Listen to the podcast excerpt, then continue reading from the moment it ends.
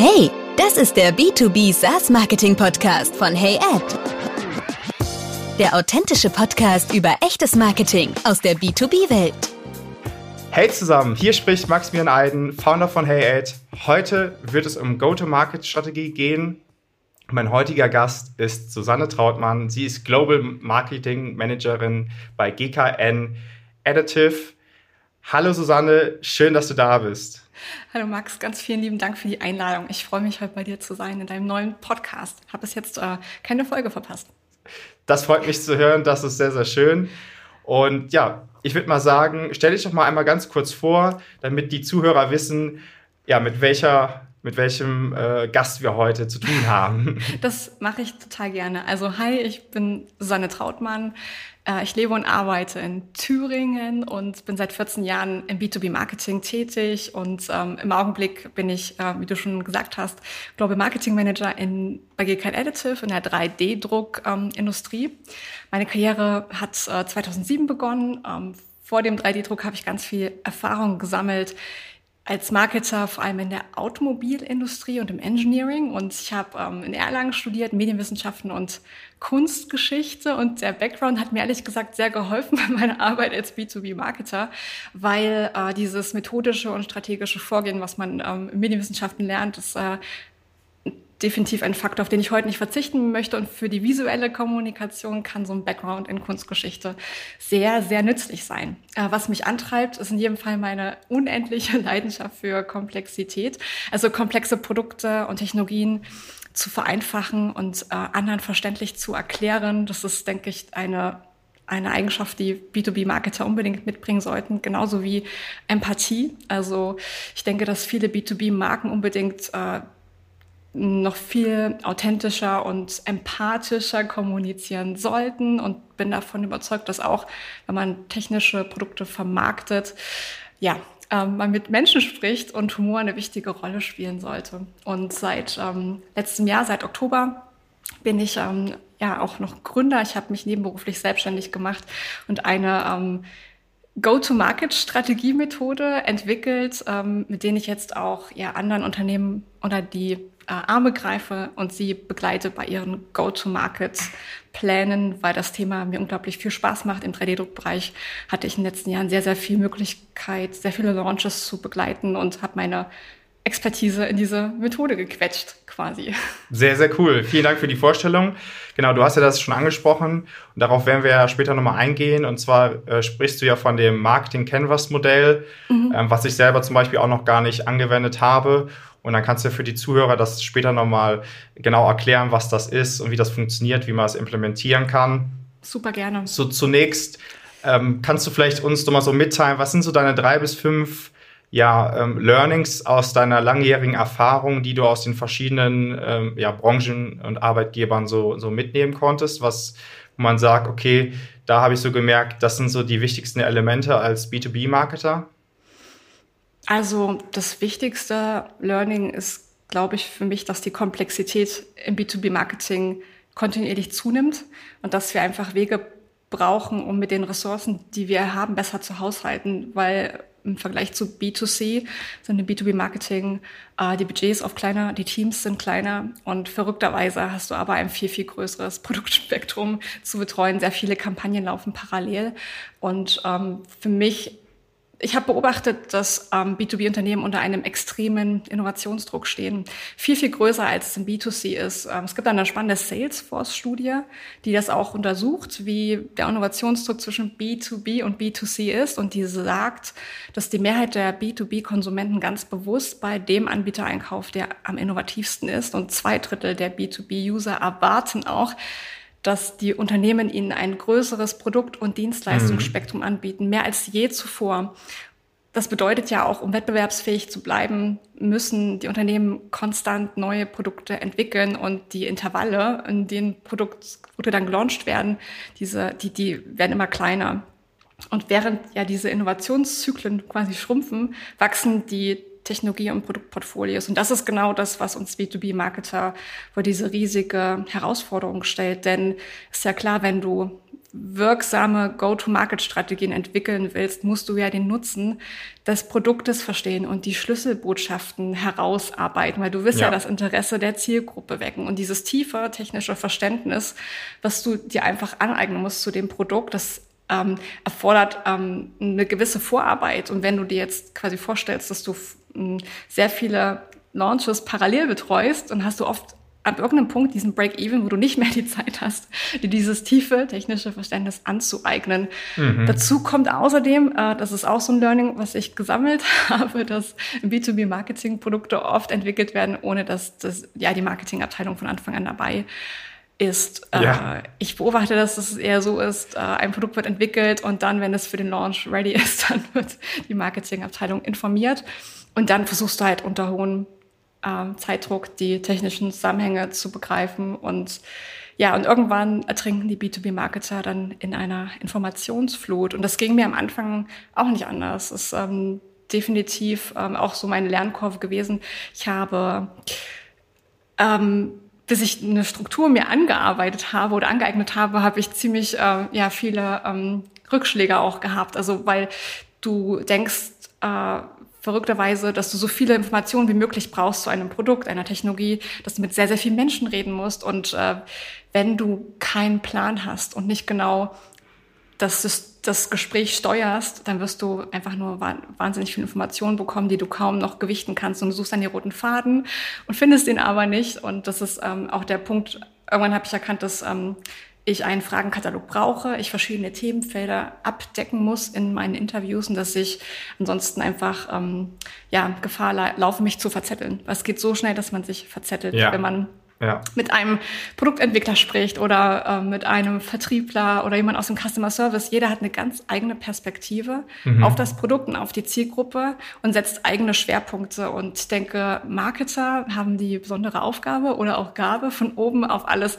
herunterzuschauen und diese Quintessenz herauszuformulieren und diese verschiedenen Perspektiven einzufangen. Dazu musst du sie auf ein Level bringen und darfst nicht zu tief dich verlaufen in einer der Perspektiven. Und das habe ich am Anfang definitiv gemacht weil ich den Fokus nicht hatte. Und ähm, ja, dieser Fragenkatalog hat sich so für mich herauskristallisiert und das ist dann irgendwann auch ähm, also ein, ja, ein Bestandteil des Canvas-Modells geworden, aber das erkläre ich dir dann gerne ja. später in Ruhe.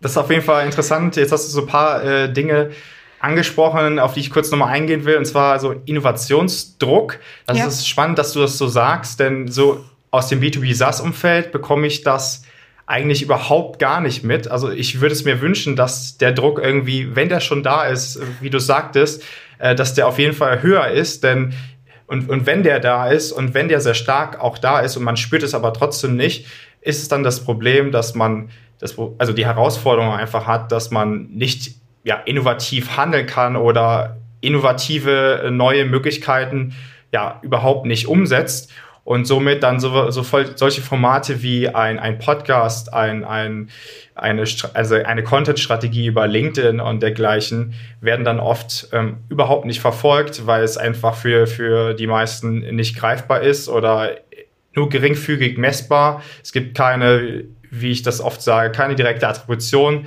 überhaupt äh, äh zu dem, was man, zu diesen Aktivitäten, die man dann umsetzt. Und natürlich braucht man da noch viel, viel mehr Zielgruppenverständnis, um überhaupt ja, relevanten Content zu produzieren bei solchen ja, Dark Funnel äh, äh, Möglichkeiten.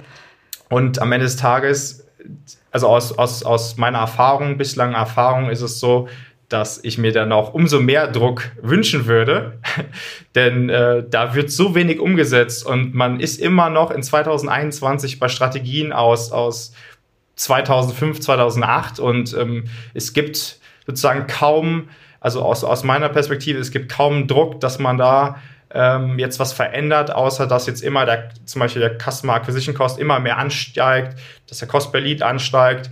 So, das sind die Gründe, warum man so langsam anfängt umzudenken. Na, natürlich auch ein, ein, ein großer Hebel war jetzt auch zum Beispiel Corona, dass, dass viele ja die Einnahmequelle, Haupteinnahmequelle hatten, äh, Offline-Events zu machen. Und da musste man jetzt auch von jetzt auf gleich umdenken. Und da tat man sich auch sehr, sehr schwer zu, zu überlegen, okay, wie kann ich denn online überhaupt zum Beispiel Events veranstalten, wie kann ich online meine Zielgruppe erreichen, wie du auch meintest, ähm, online überhaupt meine passende Message an, an meine Zielgruppe, ja, äh, überhaupt anbringen. Und das sind so Dinge, wo ich so merke, okay, da fehlt es ganz grundsätzlich an Innovation. Und genauso, was du auch sagtest zum Thema so Sales- und Marketing-Mitarbeiter, äh, so gerade für, für Startups. Ich glaube, da wird auch die Priorität genau falsch gesetzt. Und was ich oft erlebe, ist, dass zum Beispiel in so Startups dass, dass äh, entweder zum Beispiel ein Sales-Mitarbeiter auch Marketing macht, also das ist dann so eine One-Man-Show, die dann beides, also beide Positionen gleichzeitig besetzt. Oder man startet erstmal mit, mit einem, ja, man hat dann wirklich seine Go-to-Market-Strategie schon ausgearbeitet, man kennt seine Zielgruppen, man hat ja sein, sein äh, festes Produkt.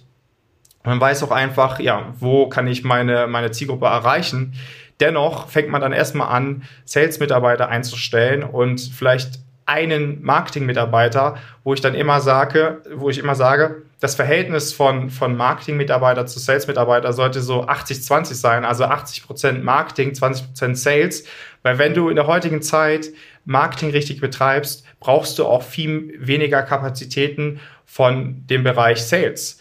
Und äh, das finde ich, gilt es einfach nochmal so zu überdenken, weil in der heutigen Zeit, wie du auch das nochmal so beschrieben hast, es gibt eine riesige ja, Informationsflut. Äh, es gibt tausende Möglichkeiten, sich als B2B-Käufer oder auch als, als B2B-Unternehmen sich über seine Zielgruppe äh, zu informieren. Also es gibt von beiden Seiten einfach die so komplexe und wiederum einfache Möglichkeit, sich über alle Themen und Produkte, Dienstleistungen zu informieren, so dass es einfach sich drastisch verändert hat, wie überhaupt B2B-Käufer in 2021 kaufen. Dennoch macht man es immer noch heutzutage so von der Marketingstrategie und Sales-Strategie, dass man davon ausgeht, dass die Informationsbeschaffung relativ einseitig ist, relativ schwer noch ist, dass, dass man auf jeden Fall sozusagen so schnell wie möglich erstmal Kontaktinformationen sammeln muss, um überhaupt einschätzen zu können, wer ist meine Zielgruppe, und, und äh,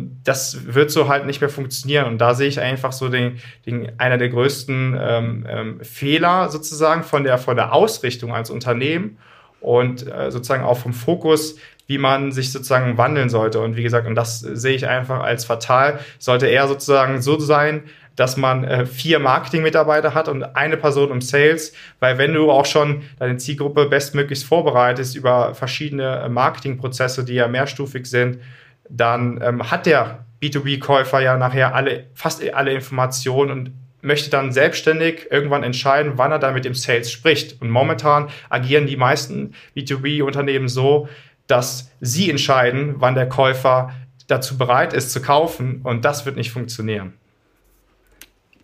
Äh, ja, total. Gibt in jedem Punkt recht. Ich würde mir auch wünschen, ähm, dass äh, diese vorherrschende Meinung, Marketing, das kann irgendwie jeder, einfach ähm, nochmal überdacht wird, weil ähm, Marketing ist eine der anspruchsvollsten Disziplinen, weil alle Touchpoints sich ständig verändern und mhm. du unglaublich viel Zeit investieren musst als Marketer, um ja. überhaupt eine Übersicht zu behalten, um überhaupt wirksam sein zu können. Alleine was, äh, keine Ahnung, den LinkedIn-Algorithmus zu beobachten, das ist ja schon eine, ja.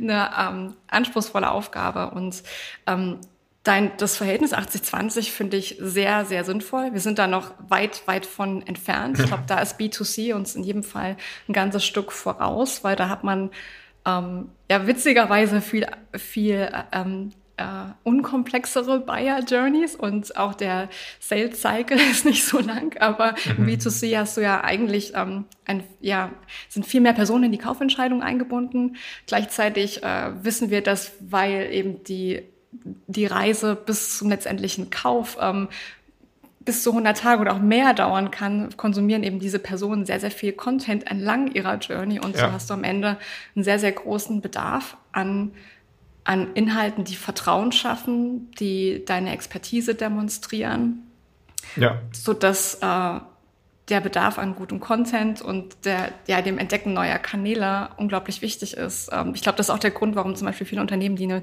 Podcast starten, das aus einem Aktionismus heraus äh, zwar gemacht haben, aber dann ist er sehr schnell ja ein, ein, ein Friedhof und wird nicht weiter befüllt, weil dann doch ähm, der, der Atem dazu fehlt, weil einfach ähm, viele B2B-Marketer einfach in so einem Firefighting-Modus sich einfach ja. befinden ja. und äh, die Rolle, die sie einnehmen, nicht der Rolle entspricht, die sie einnehmen sollten, weil gerade im Industriegüterkontext, da kann ich auf jeden Fall aus meiner eigenen Erfahrung ganz gut sprechen, ist es so, dass ähm, diese Entwicklung, die du gerade beschrieben hast, die Digitalisierung der Touchpoints, ähm, die wird nicht unbedingt als Status quo betrachtet. Viele Vertriebsorganisationen denken noch immer, dass äh, sie weite Teile der Buyer Journey beherrschen und ähm, haben noch nicht ähm, die Chancen erkannt, die zum Beispiel Social Selling auch ähm, für sie mitbringt. Aber mhm. es bedeutet eben eine krasse Umstellung ihres Verhaltens, weil man dann eben nicht mehr zum Kunden fährt, weil man keine Offline-Veranstaltungen mehr fokussiert besucht, sondern all das Wissen in ja, seine sein Personal Brand investiert und auf ähm, digitale Kommunikation. Und das ist, denke ich mal, auch gerade für ähm, ja, Menschen, die etwas ähm, länger schon berufserfahrener sind, eine große Umstellung. Auf jeden und Fall. Da können Marketingabteilungen, denke ich, sehr, sehr gut ansetzen, weil wenn man Erfolgserlebnisse schafft oder vielleicht die Person identifiziert, äh, die da ein bisschen, ähm, ja, äh, die da bereit sind, was zu verändern. Und es gibt ja immer irgendjemanden, der irgendwie mehr will und, äh, und quer denkt, wenn man die Person identifiziert, mit dem was aufbaut und ähm, dann einfach auch der Organisation klar macht, hey, das ist jetzt eine Success Story, die können wir skalieren. Wenn ihr alle mit an einem Strang zieht, kann man das Stück für Stück verändern, aber es dauert eben. Es ist auf jeden Fall ein Kraftakt, weil das machst du ja alles on top zu dem, was du eigentlich ähm, machst durch die Brille der, deiner Organisation, was du machen solltest als ja. Marketer. Und das ist definitiv, der, der Schwerpunkt Content Marketing ist da noch nicht so groß und auch der Anteil, den Social Media ähm, haben sollte, aus Sicht vieler traditioneller B2B-Unternehmen, ja, der ist einfach, ähm, der sollte geringer sein, als er eigentlich sein müsste. Absolut. Und ich sehe auch. Es muss ein Grundrauschen geben auf Social Media, um überhaupt ja. wahrgenommen zu werden. Und ja. Ja, und ich denke auch da, was du schon richtig sagtest, äh, da kann ich mich auch nur anschließen, ist, dass organisches Wachstum und organische, äh, nennen es mal Wachstumshebel, völlig unterschätzt werden. Und da sehe ich, oder für mich, ich verstehe da immer darunter einfach solche Social-Media-Kanäle wie, wie LinkedIn und Facebook. Und da ist wieder aber das nächste Thema zum Beispiel, dass ich glaube, oft so ein bisschen die, die Kreativität oder auch, glaube ich, so ein bisschen äh, die Angst besteht von, von äh, ja, B2C-Unternehmen funktionierende Methoden und Möglichkeiten äh, zu übertragen in B2B, was ja, was ja denkbar ist. Und ähm, wiederum, dass aber oft überhaupt nicht überdacht wird, was da anwendbar ist und was nicht. Das Einzige, was man wirklich sieht, und das finde ich nochmal eigentlich spannend als Beispiel, ist dieses, dieses typische Lead Generation Model. Also erstmal wollte ich nochmal sagen, wenn man einen Podcast eröffnet mit der Absicht, äh, Leads zu gewinnen, dann wird man verlieren, dann braucht man gar nicht anfangen. Und, und das Zweite ist, wie aktuell viele Marketingmaßnahmen, sei es organisch oder bezahlt, ähm, umgesetzt werden auf Kanälen wie Facebook und LinkedIn. Das äh, entspricht eher einem Modell, äh, wie man zum Beispiel im B2C ein paar Schuhe verkauft. Ja? Das heißt, ähm, ich biete einfach etwas an, äh, wo, wo die Leute vielleicht auch schon die Marke kennen, äh, wo einfach die, die, die Zielgruppen einfach wissen, okay, ein paar Schuhe kostet vielleicht äh, mhm. 69 Euro und das kaufe ich auch mal so rein intuitiv. So. Und das ist aber auch genau das Modell, was man aktuell bei, sage ich mal, 85 Prozent der B2B SaaS-Unternehmen sieht. Ähm, die versuchen dann ähm, direkt ihr Produkt anzubieten über Social Media äh, Plattformen. Und aber wir sprechen ja hier von Produkten so von 4.000, 20.000 äh, Euro äh, pro, ja. pro Kunde. Und das ist einfach so, was ich einfach nicht verstehe. Ähm, einerseits ist man, schreckt man sich so ein, dass man sagt, wir konzentrieren uns auf B2B und unsere Zielgruppe ist auch nicht auf Facebook, weil das ist ja alles B2C und was die da machen, das funktioniert für uns nicht. Wiederum ist es aber so, dass man eigentlich genau das macht, äh, wie, wie äh, jeder, der irgendwie so ein, so ein, so ein günstiges Produkt äh, verkauft, auf, auf, auf Amazon, auf Ebay, wo auch immer, äh, was man ja auch dann gerade äh, bei Preisen unter 35 wirklich sehr intuitiv auch mal kauft und ausprobiert, anstatt dass man sich da groß äh, äh, überlegt oder dass es da äh, mehrstufige Entscheidungszyklen noch gibt und wie du auch mhm. sagtest, in, Entscheidungszyklen, die zwischen 30 bis 120 Tage gehen. Und, und das ist immer, ich finde es schon fast äh, echt lustig, dass das so komplett diesem Modell entspricht und man aber trotzdem diese, immer versucht, diese Distanz zu schaffen von, von B2C zu B2B, obwohl man wirklich vieles auch übernehmen kann. Und ich glaube, das ist auch so eine gute Einleitung zu der Go-to-Market-Strategie. Und zwar, wie man jetzt ähm, als, als ja, entweder Startup oder auch genauso vielleicht nochmal als äh, mittelständisches Unternehmen, wo man vielleicht auch das Ganze schon erstellt hat. Ähm, was sind aus deiner Sicht so die drei Punkte oder, oder die fünf Punkte, auf die man wirklich achten sollte, wenn man mit einer Go-to-Market-Strategie äh, ja, neu startet, beziehungsweise auch vielleicht ein neues Produkt hat und das auf den Markt bringen will? Also in jedem Fall ein Product Market Fit äh, sollte sollte vorliegen, beziehungsweise sollte man ein gutes, ähm, also sollte man ein gutes Problem lösen. Ich denke, es gibt ähm, viele Unternehmen, die einfach ähm, mit ihrer mit ihrem Produkt oder mit ihrer Technologie nicht äh, nicht kritisch genug überprüfen, löst mein mein Produkt, meine Technologie, mein Service ein echtes Problem und äh, merken dann, weil das ist einer der, einer der Gründe, warum die meisten Startups eigentlich scheitern, äh, dass sie einfach nicht genug Resonanz am Markt ähm, erzeugen. Und für mich selber gibt es so drei Kriterien, an denen man erkennt, ob man ein echtes Problem löst. Zum einen ähm, ist das Problem ähm, sehr relevant bei der Zielgruppe.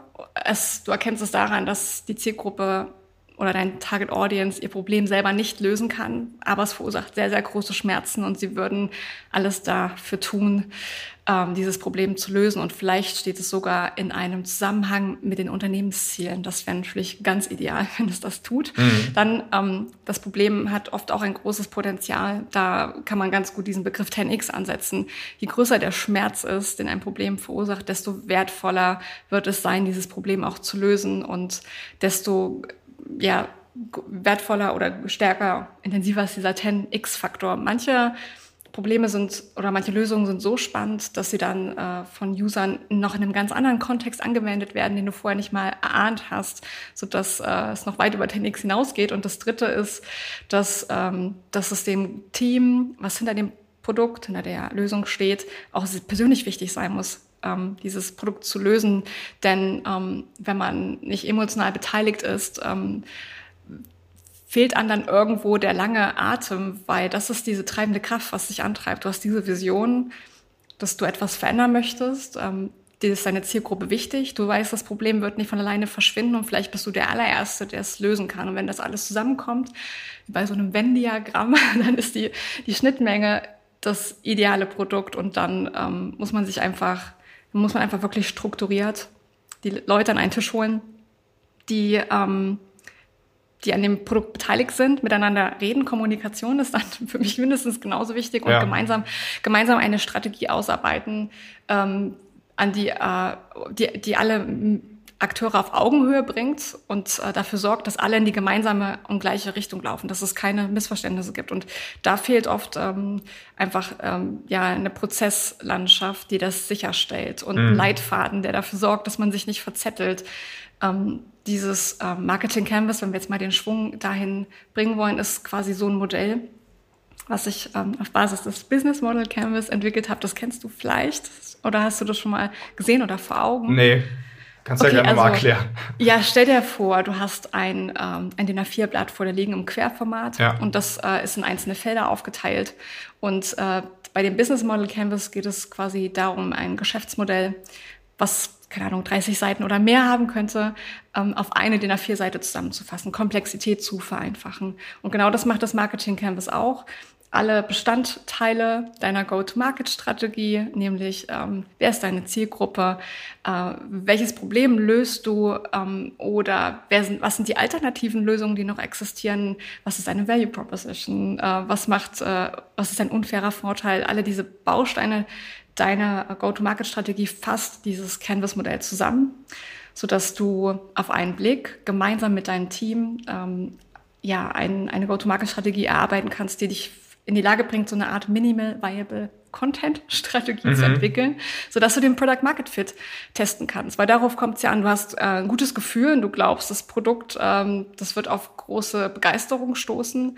Aber wie kannst du dann möglichst schnell in einem Soft Launch ähm, die Botschaften testen und äh, Iterationsschleifen fahren und auch das Learning, was du vom Markt bekommst, von Gesprächen mit deiner Zielgruppe auch in ein Modell zurückführen, so dass die Informationen ein Zuhause haben, so dass äh, diese Iterationsschleifen wachsen, so dass du sehen kannst, vorher war ich da, jetzt habe ich mit dem Testen dieser Botschaft das und das gelernt und diese neue Erkenntnis füge ich auch in das Feld dazu, so, so dass für alle erkennbar ist, wie sich die Gesamtstory verändert, weil sie wird sich ja zwangsweise verändern. Weil du gehst ja mit einer Annahme, einer These in den Markt und du testest ja. diese Annahmen und ähm, genau das macht das Marketing Canvas. Es fasst das Wissen deines Teams zusammen alle Akteure auf einer DIN A4-Seite und es bietet dir eine Methodik mm, mit einer Minimal Viable Content Strategie, so eine, also deine, deine, deine Botschaften in den Markt zu spielen und äh, das Feedback, aus dem Feedback zu lernen, so dass du irgendwann den Product Market findest und dann deine Botschaften auch skalieren kannst. Aber all in sollte man eben erst dann gehen, wenn man sich wirklich sicher ist, dass sich dann jetzt zum Beispiel ähm, ja, Paid Ads auch lohnen, weil warum sollte man so viel Budget in Werbung investieren, wenn man nicht ganz genau weiß, meine Zielgruppe ist wirklich in diesem Kanal. Und das ist, äh, das ist die richtige Botschaft dazu, denke ich, muss man vorher einfach äh, testen. Mhm.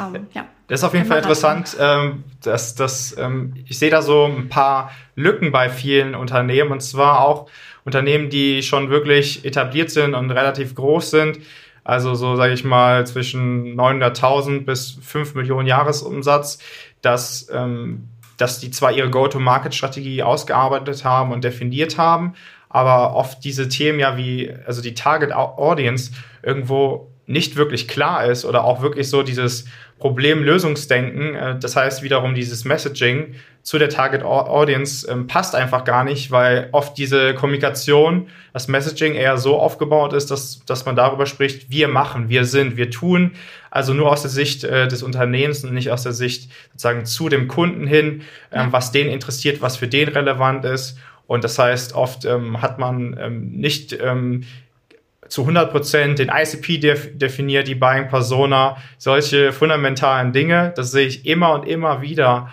Und ähm, wiederum ähm, sehe ich auch, dass viele B2B-Unternehmen sich so viel mit, mit theoretischen Dingen auseinandersetzen, äh, zum Beispiel auch wie äh, Customer Journey de definieren, was ja wichtig ist, aber dann wirklich alles versuchen im kleinsten Detail zu definieren.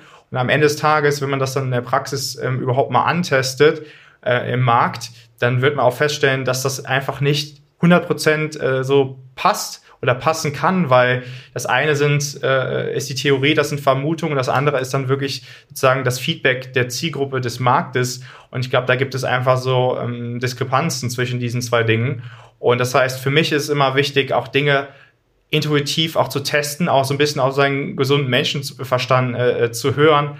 Und, und gerade wenn man auch schon diese Erfahrungswerte hat, also im Gegensatz jetzt zu so einem Startup, wo man nicht sagen kann, okay, wir kennen schon angeblich unsere Zielgruppe, wir haben schon einfach äh, äh bestehende mhm. User, die unser Produkt äh, sozusagen monatlich äh, äh, nutzen, dann kann man ja auch darauf zurückgreifen. Am Ende des Tages kann man auch so viel besser äh, seine Zielgruppe auch einschätzen. Und da ist auch wieder das nächste Thema so, überhaupt das ja der der Brand Voice beziehungsweise so dieser Brand das ganze Branding also ich spreche jetzt nicht von von äh, von den äh, Farben auf der auf der Webseite oder dem CI sondern ich meine von der Kommunikation von Unternehmen zu der Zielgruppe. Und und das passt oft auch überhaupt nicht weil weil es einfach nicht klar definiert wird klar kommuniziert wird was, was ist überhaupt, äh, was sind die Werte des Unternehmens, ähm, auch so zu kommunizieren, was ist die Kultur, die Unternehmenskultur, die da vorliegt, ähm, was unterscheidet uns von anderen. Also wenn es natürlich ähm, Mitbewerber gibt, das ist auch immer so ein Faktor, den ich oft sehe, der ist so ziemlich unterschätzt, äh, darüber nachzudenken, wie sieht überhaupt mein Marktumfeld aus? Bin ich jetzt in einem Marktumfeld, wo das extrem stark konkurrierend ist? Ich sage immer so als Beispiel, zum Beispiel, wenn ich so ein CRM anbiete, wie das ja ganz, ganz viele äh, Anbieter machen, die man, die man bestimmt kennt, dann ähm, ist es ja ein Produkt, was für die breite Masse, würde ich jetzt mal sagen, ähm, relativ klar ist von der Grundfunktion, aber es ist einfach nicht klar, was, was dich als Unternehmen wirklich unter, unterscheidet und was, was bei dir jetzt die, die echten Mehrwerte sind, warum ich mich jetzt gerade für deine Software entscheiden sollte oder generell für dein Produkt. Und das ist, das sind so die Dinge, wo ich mir so denke, dann hat man so viele Monate sich damit beschäftigt, äh, eine Go-to-Market-Strategie und wie auch immer diese ganzen Modelle heißen, äh, sich da, äh, da auseinandergesetzt, hat das ausgearbeitet und am Ende des Tages passt ja. aber dieses Alignment überhaupt nicht von Unternehmen zur Zielgruppe. Das ist, glaube ich, auch, diese Arbeit ist extrem aufwendig, vielleicht auch sogar schmerzhaft, weil man etwas Zeit investieren mhm. muss.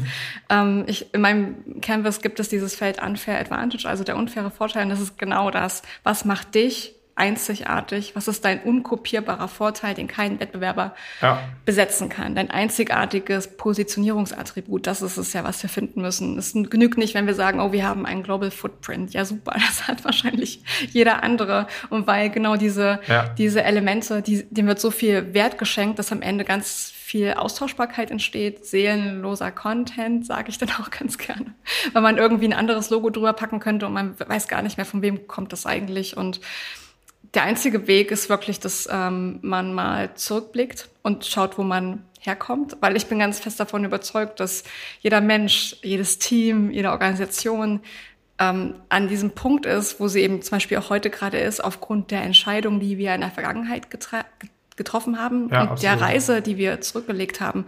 Und dessen müssen wir uns einfach mehr bewusst werden. Was zeichnet uns aus? Und was du gerade angesprochen hast, die Werte sind da, finde ich, ein sehr, sehr wichtiger Faktor, mit dem man zum Beispiel starten könnte. Was sind denn die Werte, die für alle im Team eine große Rolle spielen? Und warum ist das so? Und wie kann man, was macht dann zum Beispiel die Arbeitsweise aus? Weil mhm.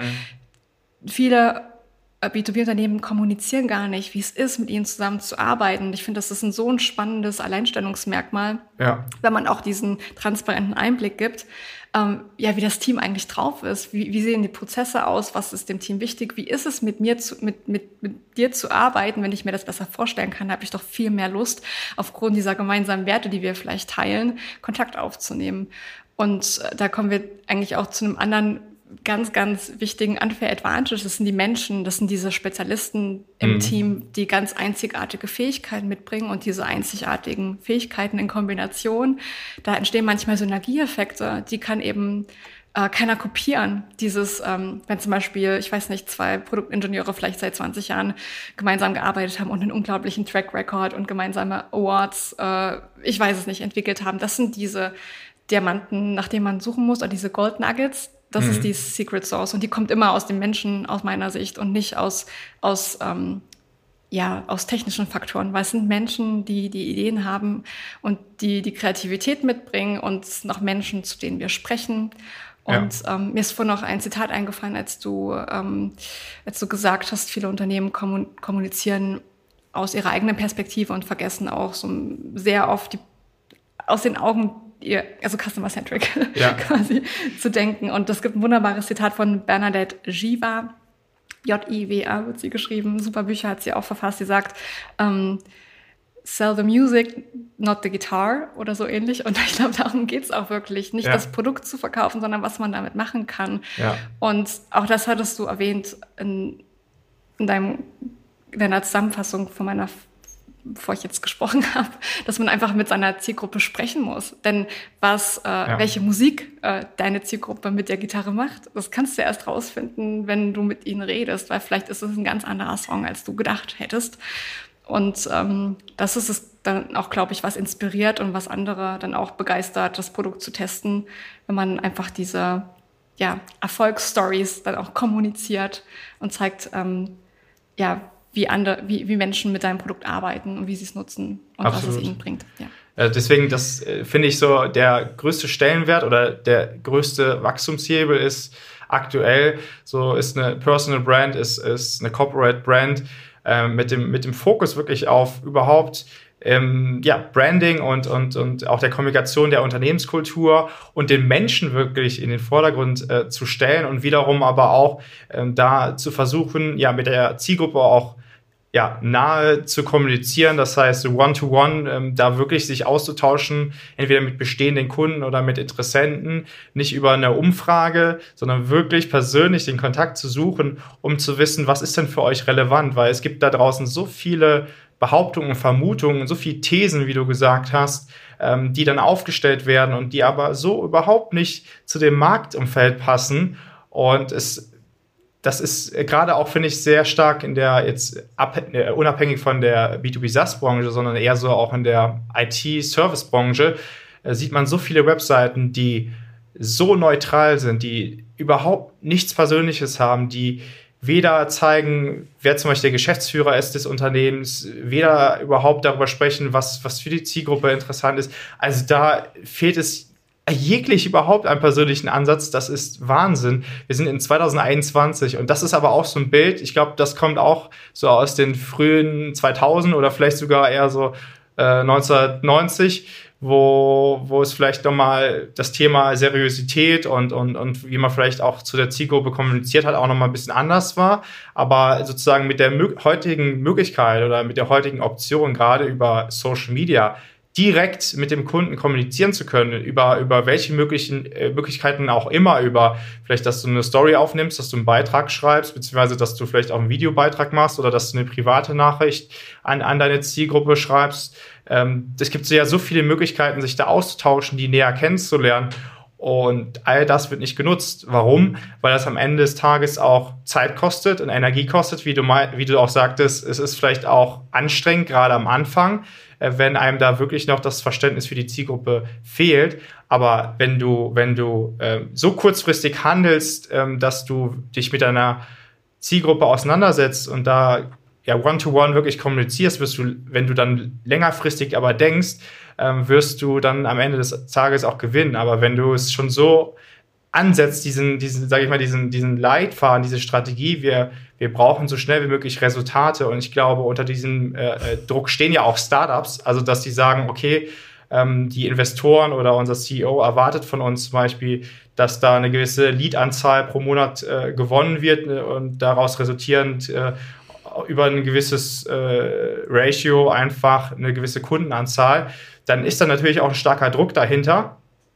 Aber ähm, ähm, wie das sozusagen, wie dieser Prozess dann vonstatten geht, dass zum Beispiel der Vertrieb äh, sich mit so vielen Interessenten auseinandersetzen muss, die überhaupt keine, also aktuell überhaupt keine Kaufbereitschaft haben oder die überhaupt nicht interessiert sind an dem Produkt, weil sozusagen vorrangig von dem äh, von der von der Marketingfunktion gar nicht klar kommuniziert wurde, was sind die Mehrwerte, was kann das Produkt überhaupt und warum sollte das genau für mich jetzt überhaupt interessant sein, sondern erstmal bietet man ein E-Book an, das soll man runterladen und dann kriegt man eine achtstufige E-Mail-Kampagne zugespielt und dann soll man ein 20.000 Euro Produkt kaufen.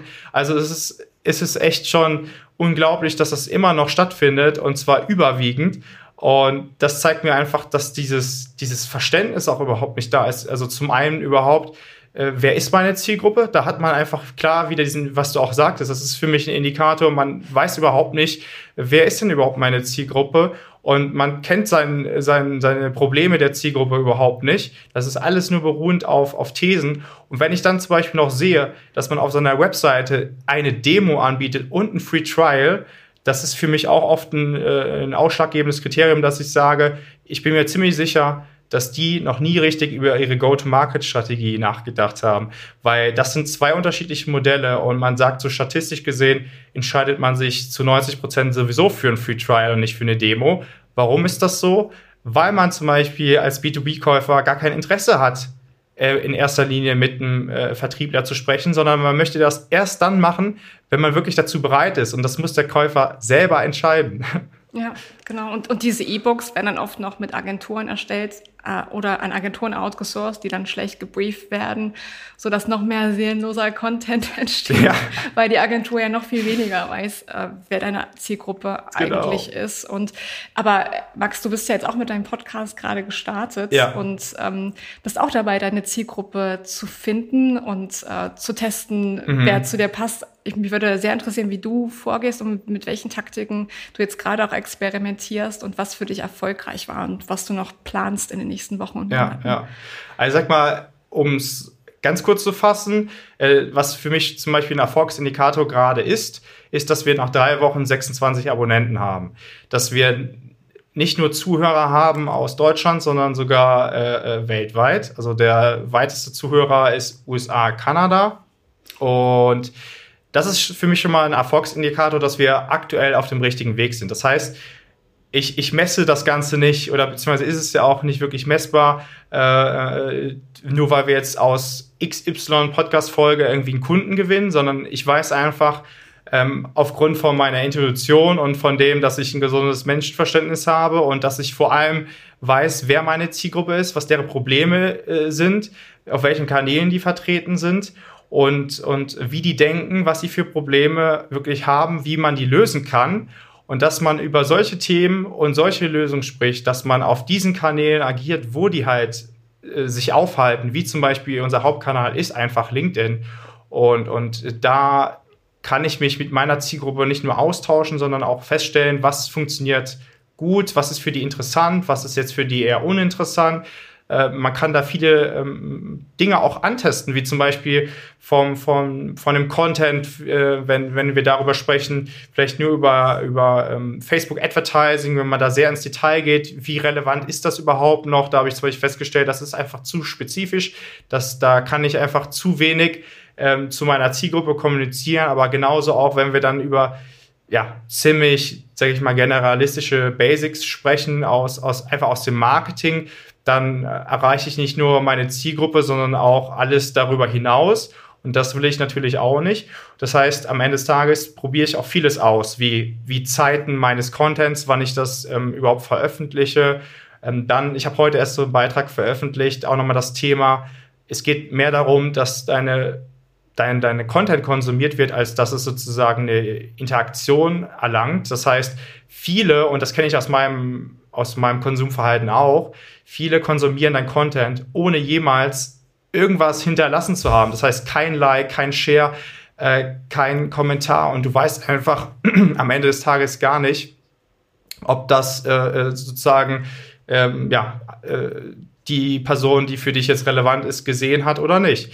Das Einzige, was du machen kannst, ähm, das ist ja auch ein wichtiger Insight, dass du, du kannst sehen, wie viele haben es gesehen und dann kannst du darauf klicken bei LinkedIn jetzt und kannst auch sehen, ja, Geschäftsführer, äh, äh Geschäftsstrategen, Marketing-Spezialisten und diese Insights kannst du einsehen und dann sehe ich immer, dass ich dort auch von den, von den Views hauptsächlich auch die richtige Zielgruppe erreiche. Das heißt, es sind ja im Grunde genommen äh, Marketer, B2B-Marketer und auch ja, Geschäftsführer. Die möchte ich ja erreichen. Und genau.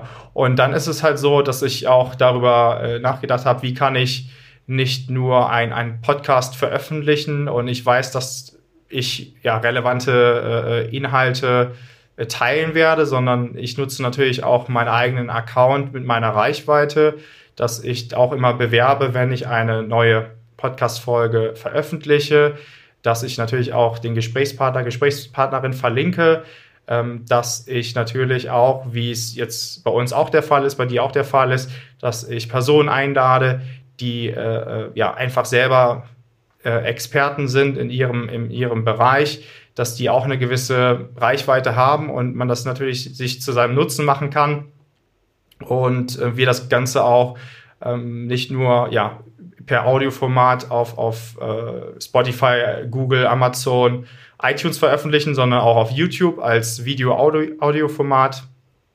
Und genau, das ist so die, die äh, Strategie. Und ähm, wie gesagt, die Bestätigung habe ich jetzt darin, dass ich sehe, äh, äh wer ungefähr sieht es an. Also ich, ich sehe ja zum Beispiel männlich, weiblich kann ich einsehen, welche Altersgruppe und vor allem, wie viele Abonnenten wir jetzt schon haben. Und ich sehe, da sind wir auf dem richtigen Weg und das ist für mich nachher der Erfolgsindikator. Aber das muss man sich einfach auch aufbauen. Das braucht einfach Zeit. Ich finde deine, deine Einstellung zu ähm, diesem ganzen Thema unglaublich, äh, die so entspannt ist, sehr, sehr gesund, weil da mangelt es definitiv äh, an dieser Einstellung bei dem im B2B-Kontext. Man erwartet sehr, sehr viel in sehr, sehr kurzer Zeit, ja. aber wenn man sich dann einfach anschaut, dass viele Mitarbeiter beispielsweise keine wirklich gut gepflegten LinkedIn-Profile haben, das dauert mhm. eben eine ganze Weile, bis die vielleicht so einen Social Selling, Selling Index erreicht haben, der dann irgendwo auch nützlich ist für einen Netzwerkeffekt, wenn man dann die Mitarbeiter einbindet, äh, Botschaften zu teilen, weil letztendlich so wie du es auch machst, über deinen eigenen äh, Account zu teilen und deine Interviewgäste einzubinden, das ist ja die, die Erfolgsstory. Es ist ja, es geht ja nicht, es kann ja nicht nur über den Unternehmenskanal passieren. Es ist die Interaktion mit, mhm. Mit Kunden, mit Partnern, mit Mitarbeitern, die dann Gespräche entstehen lässt und äh, zwischen echten Menschen. Und im Zentrum steht dann eben der Podcast und, ähm, und die Lösung des Unternehmens. Aber drumherum sind es ähm, Menschen, die das Ganze befeuern und ähm, ja. die ja, die Diskussion äh, in Gang bringen. Aber ich glaube, am Ende des Tages, sorry, dass ich unterbreche, ich glaube, am Ende des Tages ist es auch so, dass wenn du wirklich mit deiner Zielgruppe auch sprichst, das heißt jetzt bei uns zum Beispiel, wenn man sich auch ja, täglich mit, mit Kunden auseinandersetzt und auch da sieht, was die Probleme sind. Nicht nur von B2B-Marktern aus anderen Unternehmen und man sowieso schon das Marktumfeld ziemlich gut kennt, sondern auch wirklich aus der tagtäglichen Arbeit, ähm, da einfach viele Dinge mitbekommt, dann sieht man ja, was sind nachher die Herausforderungen oder äh, vor welchen Herausforderungen stehen dann B2B SaaS-Unternehmen. Und da, wie gesagt, da kann ich nur nochmal sagen, da ist es zum Beispiel das Problem, dass man nie darüber nachgedacht hat, ja, äh, wer ist denn überhaupt mein ICP oder zum Beispiel die gewonnenen Kunden äh, oder die, die Kunden, die wir gerade gewinnen, entsprechen die überhaupt unserem ICP oder schießen wir völlig am Ziel vorbei? Und, und, äh, Punkt, ja. und dann ist zum Beispiel auch, äh, lieber setzt man dann mehr auf äh, Lead-Scoring oder solchen Dingen, als darüber nachzudenken, was du sagtest, ähm, vielleicht mal sein LinkedIn-Profil zu pflegen und über die Außenwirkung nachzudenken. Und dann sind wir wieder so bei Personal oder bei Corporate Branding.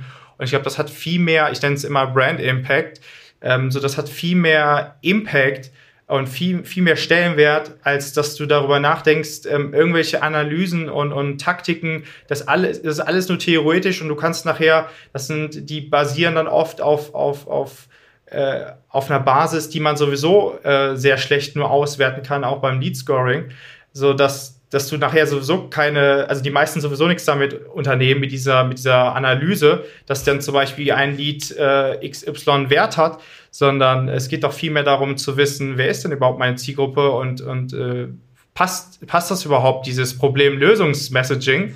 Und dann, ähm, das ist ja auch wieder dieser Ansatz von Demand Generation im, im Vergleich zu, zu Lead Generation dass du viel mehr Mehrwerte schaffst, dass du viel mehr dafür sorgst, dass deine Zielgruppe sozusagen gewinnt oder, oder, oder beziehungsweise einfach Informationen von dir bekommt, ohne dass du dafür was verlangst. Und ich denke, das ist generell so ein Mindset-Thema, dass du mehr Dinge gibst, als du erwartest, um dann nachher Dinge zurückzubekommen, ähm, die du früher gegeben hast. Ich glaube, das ist, das ist schon fast so ein bisschen Metaebene, aber am Ende des Tages glaube ich, ist das, was sozusagen Demand Generation auch beschreibt und was dann nachher auch zwischen Erfolg und Misserfolg entscheidet.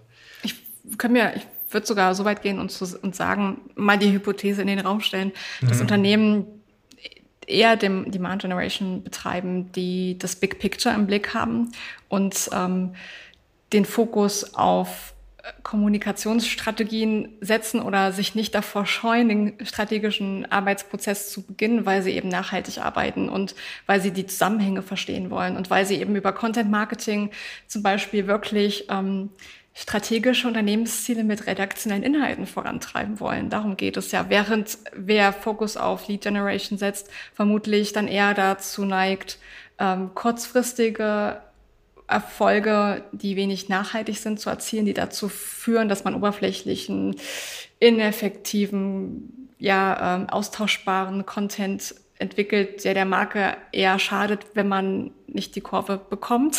Deswegen würde ich ähm, wirklich auch nochmal aufrufen, die nicht, also keine Angst zu haben vor dieser äh, gemeinsamen strategischen Arbeit, weil das ist ein ein Prozess, den man nicht umgehen darf. Ähm, eines meiner Lieblingszitate möchte ich hier noch mal ganz kurz einbringen von Albert mhm. Einstein. Der hat gesagt, wenn er eine Stunde Zeit hat, um ein Problem zu lösen, dann beschäftigt er sich 55 Minuten ähm, ja, mit der Lösung des Problems. Und, äh, und die letztlichen fünf Minuten setzt er sie um. Und darum geht es auch. Äh, wir müssen einmal so 360 Grad um ein Problem gemeinsam herumgelaufen sein, damit wir alle wissen, reden wir jetzt gerade vom Gleichen und damit wir auch unsere gemeinsame geballte kreative Intelligenz auch nutzen können, um ja Lösungen zu finden, um zu verstehen, wo sind eigentlich Gaps, äh, die wir noch nicht erkannt haben, in denen wir jetzt arbeiten können. Und wenn man das macht, entstehen unglaublich spannende Gespräche und Erkenntnisse, weil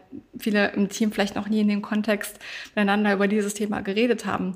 Und allein das, ähm, zum Beispiel, wenn man diese Marketing Canvas Methode als Grundlage nimmt, gibt es eben diesen Fragenkatalog, den man wirklich mhm. leicht anwenden kann, um innerhalb von, je nachdem wie viel Zeit man hat, ich sag mal zwei bis drei Stunden wäre nicht schlecht, um erstmal so ein, so ein Big Picture Ober Überblick zu entwickeln. Und davon ausgehend ist es dann so viel leichter, einfach zu äh, überlegen, wie kann man seine Ressourcen besser einsetzen? Welche Entscheidungen sollte ich als nächstes treffen, weil man verstanden hat, ähm, was man überhaupt, ähm, was überhaupt äh, möglich ist und weil man dann ein besseres Gefühl dafür bekommt, äh, was ja, wie der richtige Weg aussehen könnte und welche Optionen ich eigentlich habe.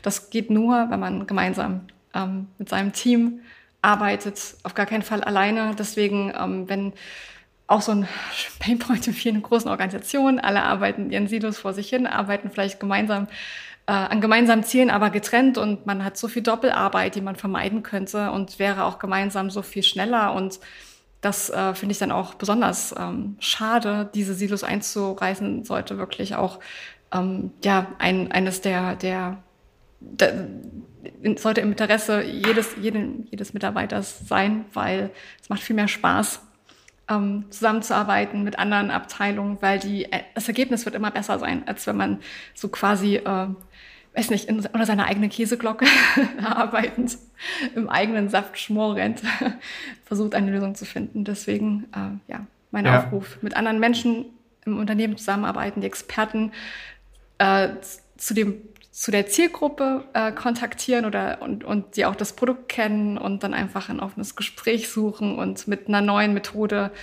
einfach mal etwas Neues wagen, den eingetrampelten Pfad verlassen. ja.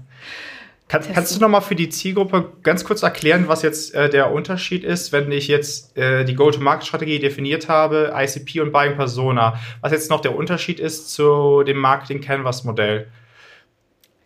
Also im Marketing Canvas Modell entwickelst du auch deine Zielgruppe. Im Endeffekt, ja. ähm, das ist quasi das, das ist das Modell, es gibt wahrscheinlich, es gibt so viele verschiedene konkurrierende Modelle, mhm. aber wenn du jetzt nicht weißt, wie du starten sollst und du bist einfach überfordert ja. und ähm, dann wäre das das Richtige, um die Informationen zu sortieren, weil du einfach diesen Haufen, stell dir vor, du kippst einen Haufen an Informationen auf deinem Schreibtisch aus ja. und du sortierst erstmal. Bevor du loslegst mit Puzzeln, schaust du ja auch, also ich puzzle nicht so gerne, aber so die Vorgehensweise, du guckst, wo sind die Farben, die zusammengehören, ja. machst dir so kleine Häufchen und dann legst du alles zu einem Bild zusammen und das ist es auch, was das Marketing Canvas macht, gemeinsam gemeinsam mit deinem Team sortierst du das Wissen, schaust, wie sieht ähm, der Status quo aus und wo wollen wir gemeinsam hin und was ist der Weg dazu. Und als Marketer kann man unglaublich profitieren von dem Wissen, äh, der, der Experten äh, im Unternehmen, weil die Go-to-Market-Strategie und alle Aspekte, die für den Erfolg verantwortlich sind, auf welchen Kanälen werde ich meine Zielgruppe am häufigsten treffen, all diesen Input bekomme ich ja, wenn ich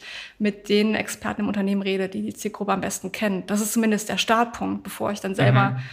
ja, die erste Interaktion mit der Zielgruppe gehabt habe. Super. Genau, das Marketing Canvas, äh, vielleicht noch ja. ganz kurz, wer sich ja. das anschauen möchte, die Methode auf marketing-canvas.de habe ich sie erklärt und dann kann man das Template auch in Deutsch oder Englisch herunterladen und einfach ausprobieren. Cool. ich denke, das ist ein äh, gutes Schlusswort, Susanne. Ich denke, vielen Dank äh, für deine Inhalte und dass du heute hier bei mir Gast warst. Das war dein B2B SaaS Podcast von Hey Ed. Danke fürs Zuhören. Wir freuen uns, wenn du beim nächsten Mal wieder mit dabei bist.